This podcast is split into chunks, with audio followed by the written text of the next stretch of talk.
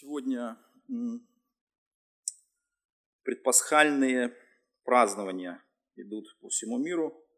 А у нас, так как страна такая своеобразная, и у нас два, две Пасхи бывают, два Рождества, и все праздники, как же, двоячные такие, да, двоичные, которые пересекаются. Так, так получается. И то, что будет происходить, например, следующую неделю, это уже будет православное празднование э, вербного воскресенья. То этот праздник, он говорит о каких-то очень важных вещах, которые происходили накануне а, смерти и воскресения Иисуса Христа. То, что происходит обычно в народе, оно, с одной стороны, люди предвосхищают Пасху, с другой стороны, они очень сильно чтут а, праздник, который называется вербным воскресением. И зачастую люди не понимают вообще, наверное, скорее всего, смысл того, что произошло в этот день. Почему Иисус, какой целью въезжает а, в Иерусалим.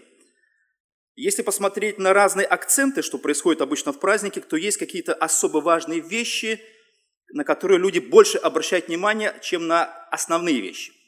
Например, в этот праздник люди обязательно стараются сорвать себе первые вербочки, обязательно их осветить, чтобы показать э, вот этот праздник, дать, отдать ему часть уважения и дани.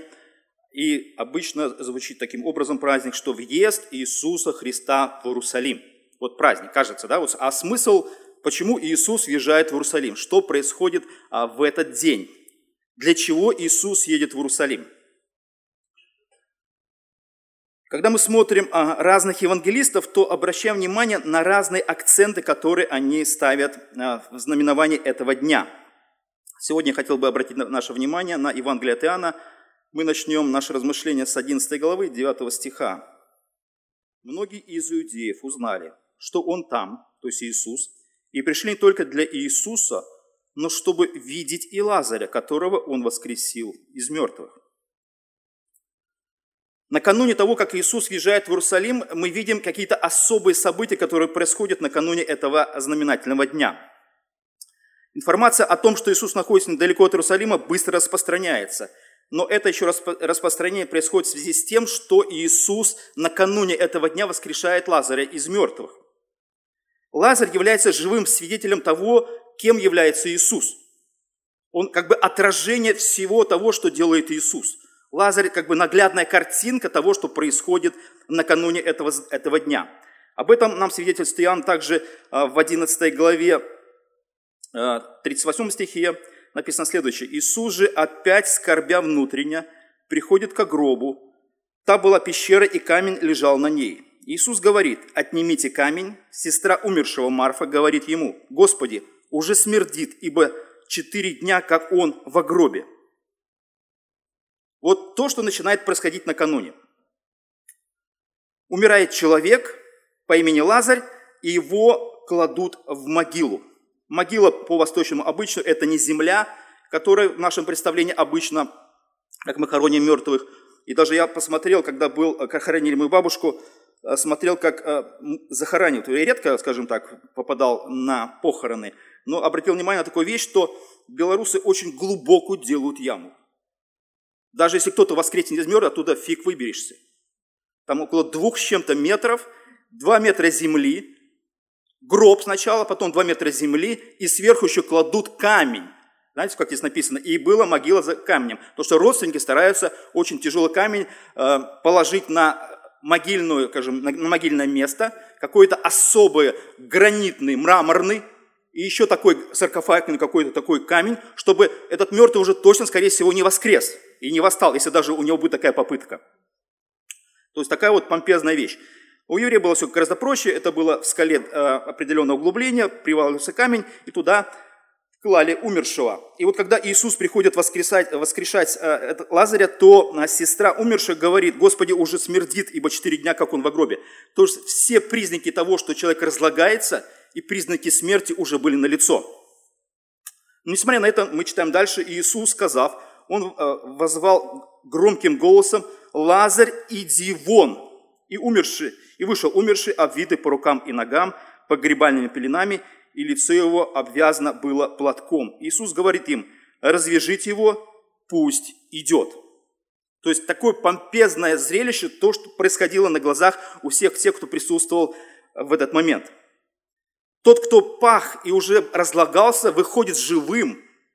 И он был ярким свидетелем того, что Иисус не просто обычный какой-то раввин-проповедник. Это особый посланник Бога, который делает такие удивительные чудеса. Одни были в восторге от того, что они увидели. Это не просто зрелище, знаете, когда люди приходят на какие-то особые мероприятия, и что-то такое происходит, например, там салют, какие-то вещи, и люди приходят в восторг. Нет, здесь люди приходят в восторг о том, что они только что видели и, и осязали их, э, их, скажем, все их нутро осязало запах разлагающегося тела и приближение Иисуса к этому гробу. И когда камень был отвален, все были в ужасе от того, что, скорее всего, это не произойдет, но мертвый выходит живым. Это было яркое очень впечатление для всех, кто это видел. И дальше мы читаем о том, что сказано, первосвященники же положили убить и Лазаря. То есть они хотели убить сначала Иисуса, но потом они хотели убить и Лазаря, потому что он был свидетелем того, кем является Иисус. Потому что ради него многие из иудеев приходили и веровали в Иисуса.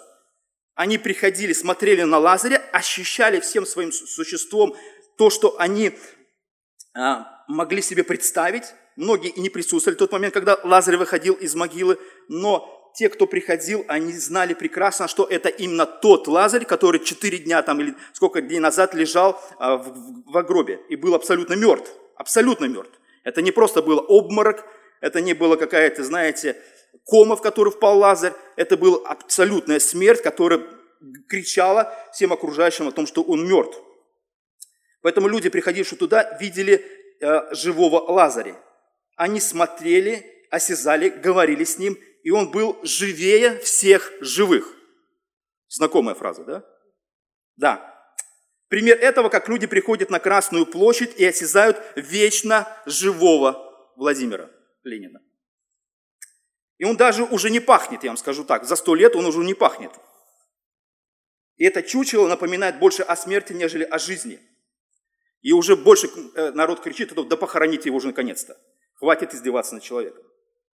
Поэтому вот такие ассоциации у нас иногда возникают, когда мы сталкиваемся с евангельскими историями. И вот после всего того, что происходит с Лазарем, и огромное количество людей приходят э, и видят его воскресшим, и вот после всего этого сразу же буквально Иисус э, триумфально въезжает в Иерусалим. Об этом написано в 12 стихе 11 главы. На другой день множество народа, пришедшего на праздник, узнав, что Иисус идет в Иерусалим, взяли пальмовые ветви, если бы это было белорусы, они бы взяли бы э, обязательно другие веточки, вышли навстречу ему и восклицали, «Асана благословен грядущий во имя Господня, царь Израилев». Иисус же, найдя молодого осла, сел на него, как написано, «Не бойся, черь Сионова, все царь твой грядет, сидя на молодом осле». То есть, когда люди э, встречали Иисуса, можно задать вопрос, чем они были охвачены, почему они так ярко его встречали, почему они восклицали тому, что они видели, почему Иисус въезжает, и все, все их впечатления и все их эмоции были направлены на то, как бы поприветствовать Иисуса. Это было связано с тем, что Иисус не просто для них был э, раввином или человеком, скажем, который ассоциировался с какой-то политической э, деятельностью. Как иногда э, у нас происходит, что люди избирают себе нового царя или нового президента. Э, мы так сейчас живем в такой, в такой среде, когда у нас демократия, когда мы избираем себе правителя, как обычно, в обычных странах. И этот правитель на какое-то время, скажем, представляет народ и его интересы. До буквально, может быть, лет там 150 назад такого даже не, могло, не могли люди себе помыслить. Потому что царь рождался навсегда, и все его последователи, они рождались всегда, скажем, на царство.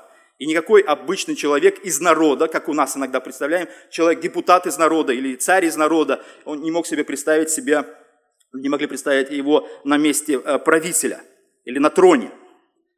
И вот обычный э, парень, который не представлял как люди думали себе, ничего особенного, потому что по их представлению он не был для обычных людей представителем из царского рода, хотя из Писания мы видим, что все евангелисты свидетельствуют, и Писание все свидетельствует о том, что Иисус является именно потомком Давида, именно, царского рода.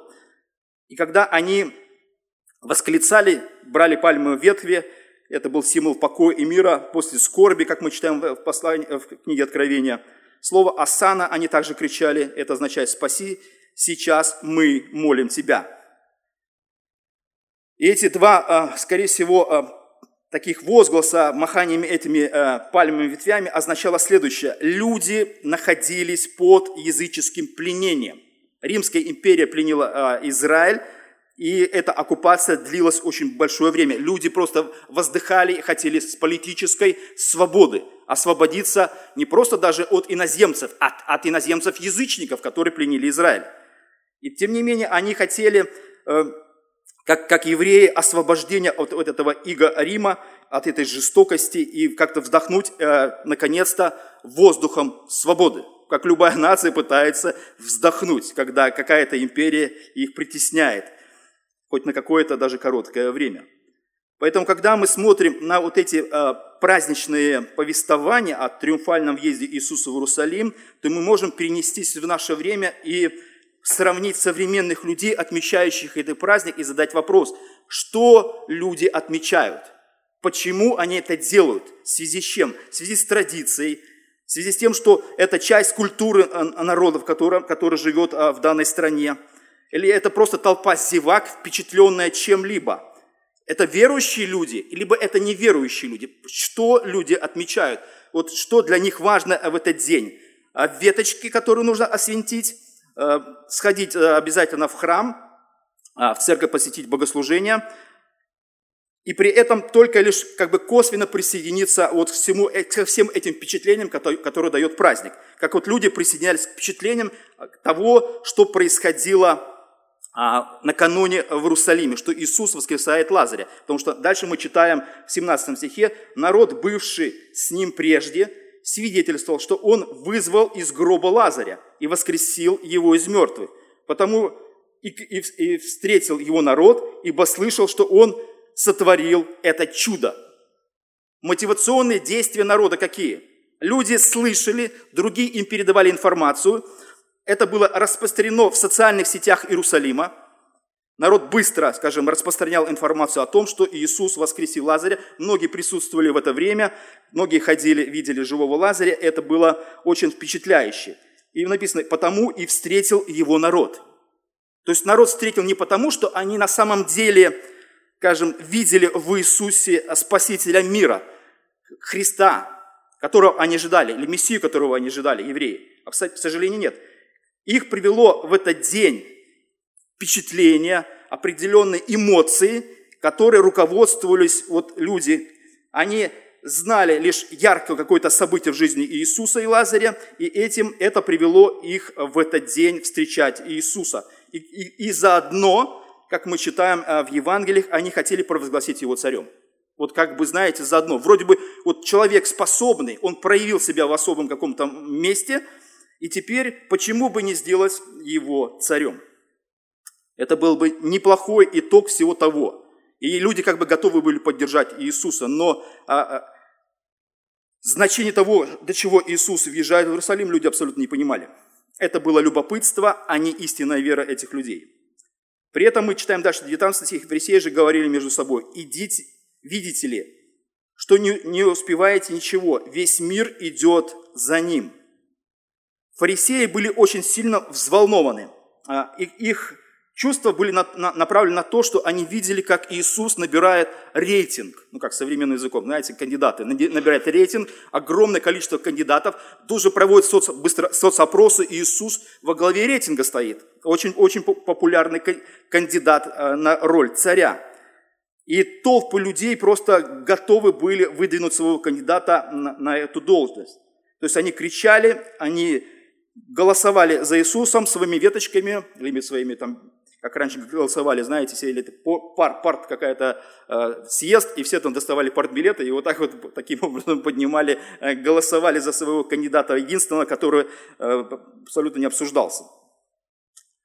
Поэтому люди, которые были, а, скажем, охвачены впечатлением и эмоциями о том, что сотворил Иисус с Лазарем, это руководило их, э, скажем, выдвижением Иисуса на, на роль царя.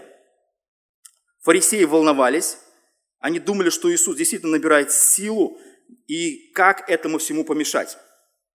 Весь мир идет за ним. Но слово «весь мир» иногда мы, не надо переводить как «весь мир». Иногда нам даже в евангельских э, повествованиях мы читаем «весь мир». Мы сразу думаем, это все люди, весь мир. Нет, это не весь мир.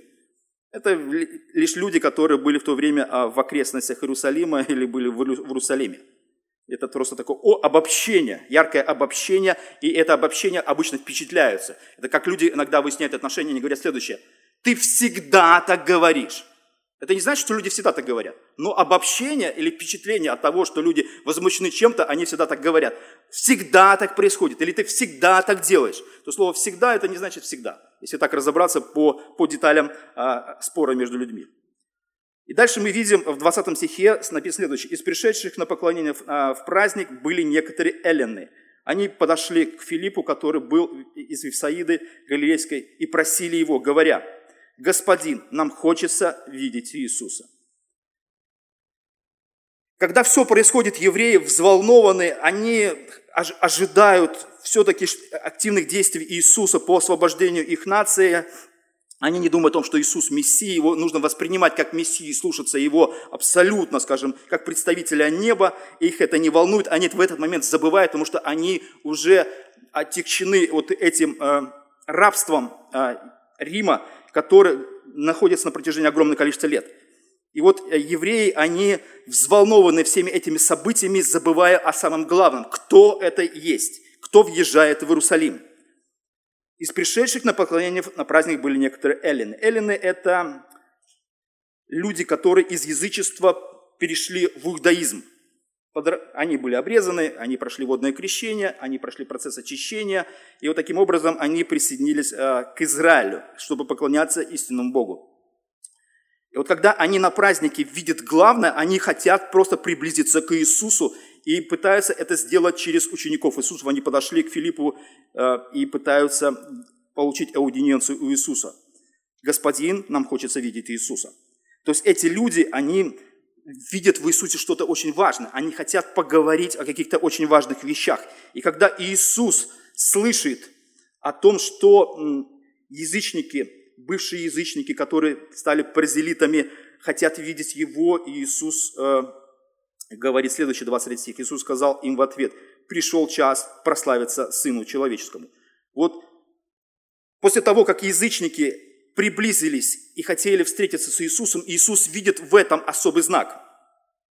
И он говорит следующее, пришел час прославиться Сыну Человеческому. С одной стороны, что значит пришел час? Иоанн в своем Евангелии всегда говорит о том, что пришел час, это всегда означает смерть Христа. Особый час, особое время, когда Иисус должен был пойти на крест – и дальше он говорит, прославится Сыну Человеческому. То есть вот этот, эта крестная смерть, а последующего воскресения за ним, оно будет именно прославлением самого Христа. То есть интерес язычников был как знак приближения смерти, с одной стороны, и с другой стороны, это было ознаменовано тем, что язычники, которые идут на поклонение к Богу, с одной стороны, первое время они шли через иудаизм, совершая обрезание а, и крещение в иудаизме, вот эти язычники, они стремятся к Иисусу, вот к этой точке, когда а, завет с Авраамом исполнится в полной мере, и благословятся в тебе все народы земли. Вот все народы. И уже любой человек, который придет и приблизится к Иисусу, ему не нужно будет уже, скажем, приближаться к нему, входя а, в иудаизм, входя в какую-то религию, чтобы поклоняться истинному Богу. Нет. Любой язычник по всему миру, он сможет принять Иисуса на, основании того, что пришел час прославиться Сыну Человеческому, что Иисус умирает и, воскресает из мертвых. Поэтому все это ознаменование всех этих событий, взволнованные иудеи, а, стремящиеся к Иисусу язычники, все это ознаменовало того, что Иисус идет на смерть. И каким образом должна быть а, а, осуществлена эта цель? Через смерть Христа Иисус говорит следующее, 24 стих. «Истинно, истинно говорю вам, если пшеничное зерно, пав в землю, не умрет, то останется одно, а если умрет, то принесет много плода. Иисус объясняет а, смысл того, что сейчас происходит в данный момент в Иерусалиме. Иисус идет, а, свидетельствуя и провозглашая себя как Спасителя мира, прежде всего, не просто как царя Израиля, как, а, который победит, а, скажем, в гонке, в борьбе за освобождение Израиля от язычников. Нет, он идет как царь Израиля, который идет для спасения своих. Истинно говорю вам, если пшеничное зерно, пав в землю, не умрет – то останется одно. Если Иисус не умрет, то не будет никого, кто приблизится, скажем, в вечности к Иисусу. То есть небо будет пустым фактически, останется Иисус и ангелы. Не будет ни одного грешника во всей истории, начиная от смерти Авеля и кончая последним а, верующим а, в Бога, кто бы попал бы на небо. То есть смерть Христа, она объединяет как прошлое, так настоящее и будущее, когда все, кто будет веровать в Иисуса, они будут все на небеса. Поэтому пав в землю, это фактически умерев, Иисус говорит. Он, он говорит образами э, простых вещей люди понимали, сельские, э, скажем, ассоциации, когда люди бросают зерно. Вот зерно само по себе, когда оно просто лежит где-то в пакетике, когда мы покупаем его, оно не приносит никак, никакого, скажем так, результата. Оно может лежать год, два, три, сто лет, там, тысячу даже иногда. Неизвестно, огромное количество лет может лежать зерно. До тех пор, пока оно не соприкоснется а, скажем, с землей, пока оно не будет в определенных благоприятных условиях находиться, где будет э, тепло, где будет влага, и вдруг будет преображение – вот обычно смотрим, кажется, такая штучка маленькая, и вдруг из него вырастает дерево или там цветок красивый. Это изумляет. И оно приносит плод. Иисус сравнивает себя именно с зерном, которое умирает или падает в землю, и оно не остается одним. А если умрет, то принесет много плода. Поэтому, чтобы, чтобы плод совершился, нужно определенное действие пройти. Казалось бы, мы, когда сеем, мы берем зерно и его хороним, с одной стороны. Это как бы прообраз смерти. Мы его хороним – мы его помещаем в землю, покойся с миром.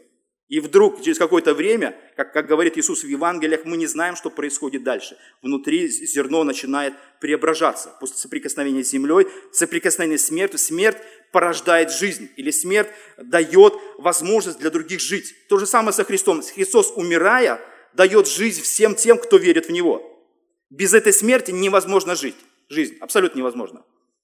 Поэтому весь этот процесс Иисус объясняет на, природ, на примерах природы. Дальше Иисус говорит следующее. «Душа моя теперь возмутилась, и что мне сказать? Отче, избавь меня от часа сего, но на сей час я пришел». Иисус идет в Иерусалим для того, чтобы объявить себя или показать себе миру, для того, чтобы умереть. Люди, встречающие Его, не понимают, что Он идет на смерть. Он идет для того, чтобы умереть. Поэтому, когда люди, идущие на смерть, как их должны люди встречать? Ликованием, улюлюканьем, ветвями. Царь наш, все, мы тебя ждем, давай иди и умри. Так никто не рассуждал.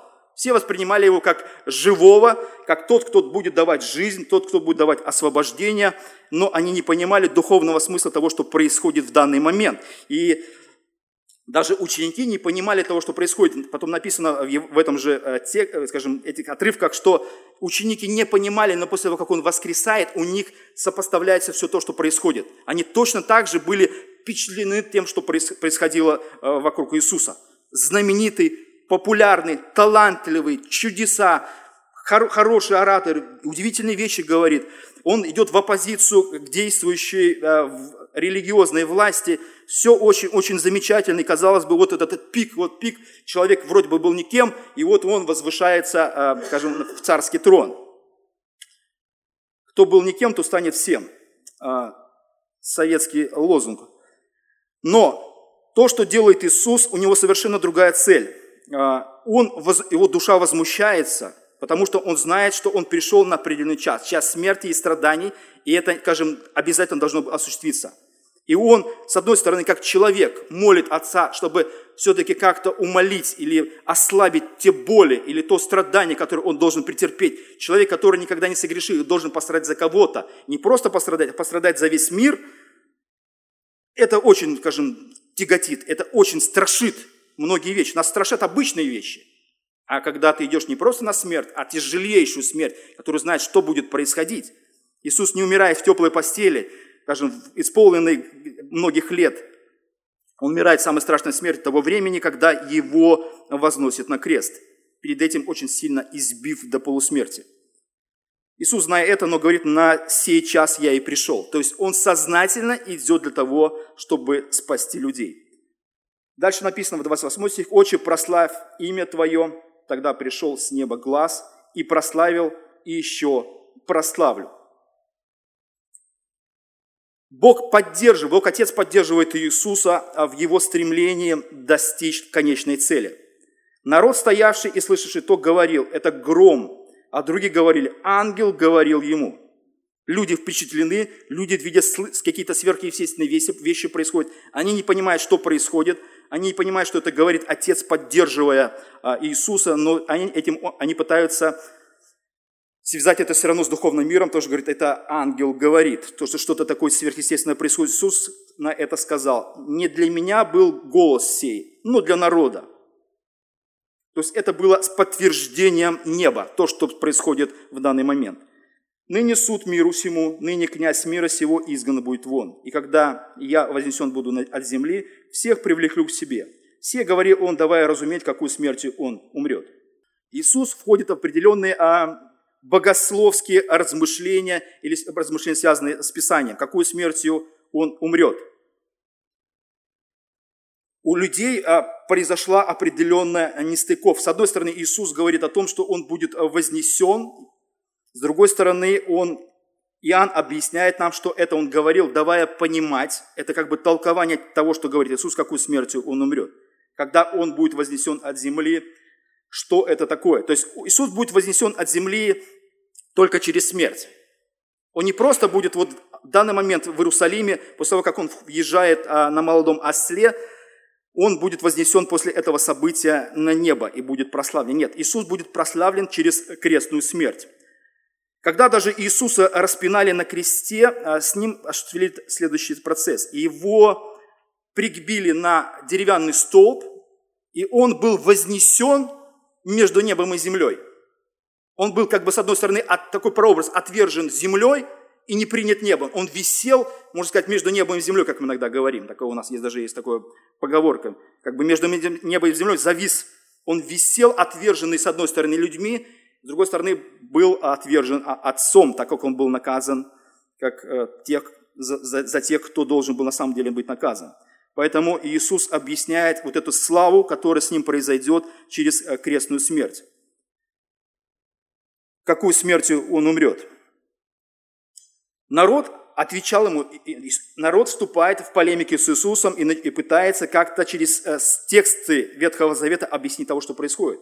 Народ отвечал ему и слышали из закона, что Христос пребывает вовек. Как же ты говоришь, что должно быть вознесено быть Сыну Человеческому? Кто этот Сын Человеческий? Народ до сих пор и не понимает, с кем он говорит, что это и есть их Мессия, которого они ожидали. То есть они ожидали, ожидали, он приходит, и они абсолютно его не воспринимают. Они не ассоциируют его с Писанием и с теми пророчествами, которые были осуществлены. С одной стороны, они читают одни тексты, которые сказаны с тем, что Иисус или Христос, или Мессия пребывает вовек.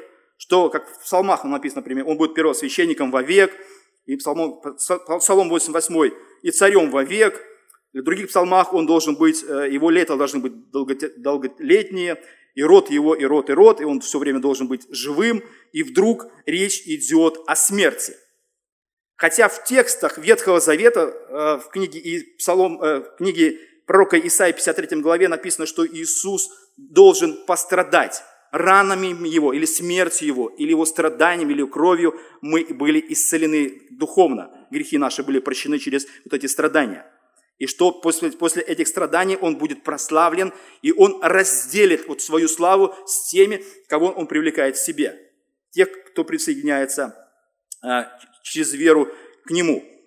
И таким образом Иисус, Он предрекает или объясняет через Священное Писание о том, что все это было предсказано. Не читайте однобоко Писание. Вы читаете его в комплексе и смотрите о том, что Писание еще говорило и о смерти.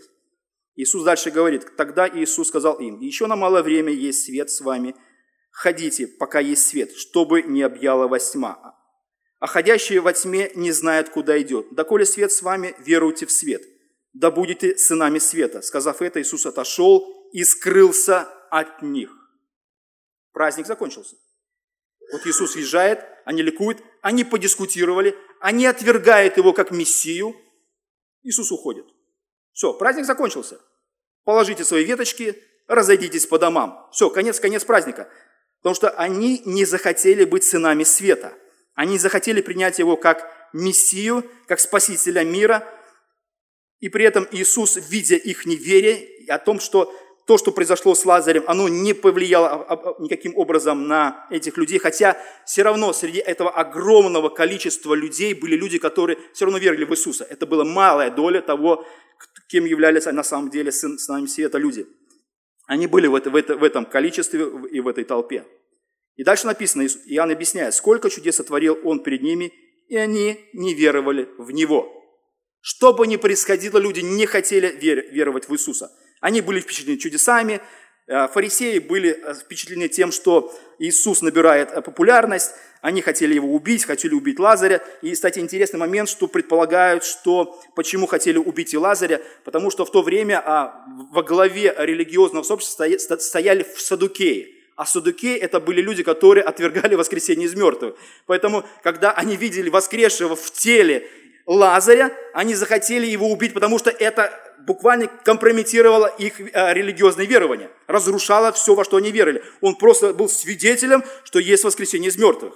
Поэтому все, что происходит, э, будет происходить на Пасху, это тоже определенный, скажем так, такой вызов миру, что есть воскресение из мертвых, что оно будет. Даже когда люди говорят, мы не хотим, чтобы оно было. Ну, может и хотеть, может и не хотеть. Как люди не хотят, или, может быть, не хотели бы рождаться в мир. Кто их спрашивал? Кого из нас здесь присутствующих спросили, хотим ли мы рождаться в мир? Есть ли такие? С нами советовались, когда мы еще не родились? Нет. Нас родили в мир, и никто не спрашивал об этом. Поэтому, когда придет воскресение из мертвых, Бог никого не будет спрашивать, хочет он воскресение мертвых, не хочет он воскресение мертвых. Абсолютно это никого не будет касаться его мнения. Поэтому праздник или то, что произошло а, в этот въезд Иисуса Христа в Иерусалим, означает следующее. Праздник, как люди думают, что праздник – праздник, а жизнь – жизнью. Пришли на праздник и разошлись по домам, и будем жить обычной а, неверующей, безбожной жизнью. Нет. Христианство – это не праздник без смысла. Даже если, если что-то происходит особое, мы читаем из Писания, в этом есть особый глубокий смысл. В этом празднике, то, что происходит а, в, это, в этот день, Смысл следующий. Иисус, идущий на смерть. Иду Иисус, поэтому к этому празднику нужно относиться серьезно. Это не просто улюлюканье, ликование, восклицание, слава, слава, спаси нас. Нет, это Иисус, идущий на смерть для славы Божией и для спасения верующих в Него. Аминь.